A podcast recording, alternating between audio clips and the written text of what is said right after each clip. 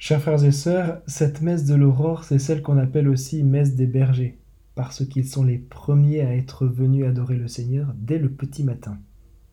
Et avec un peu de recul, on peut se dire que la venue des bergers a tout d'une préfiguration de l'Église.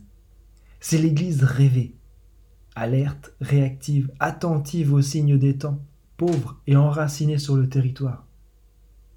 Un peu comme le petit nombre des courageux qui viennent à cette messe.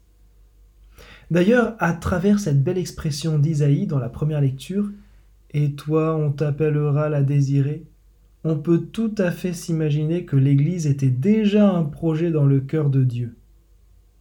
Dès la naissance du Christ, on peut voir dans ce nom la désirée l'humanité tout entière et plus puissamment encore l'Église comme profondément désirée de Dieu. Cette modeste messe de l'aurore nous permet donc de faire l'expérience de l'idéal ecclésial qu'on a tous un peu au fond de nous-mêmes. C'est une forme d'aveu, voire même d'acte de foi.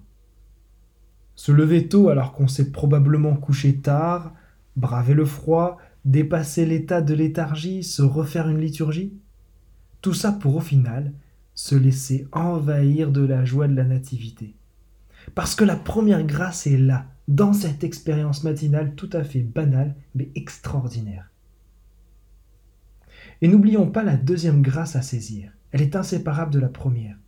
C'est l'expérience de la raison d'être de l'Église, la mission et la contemplation. Les bergers sont missionnaires.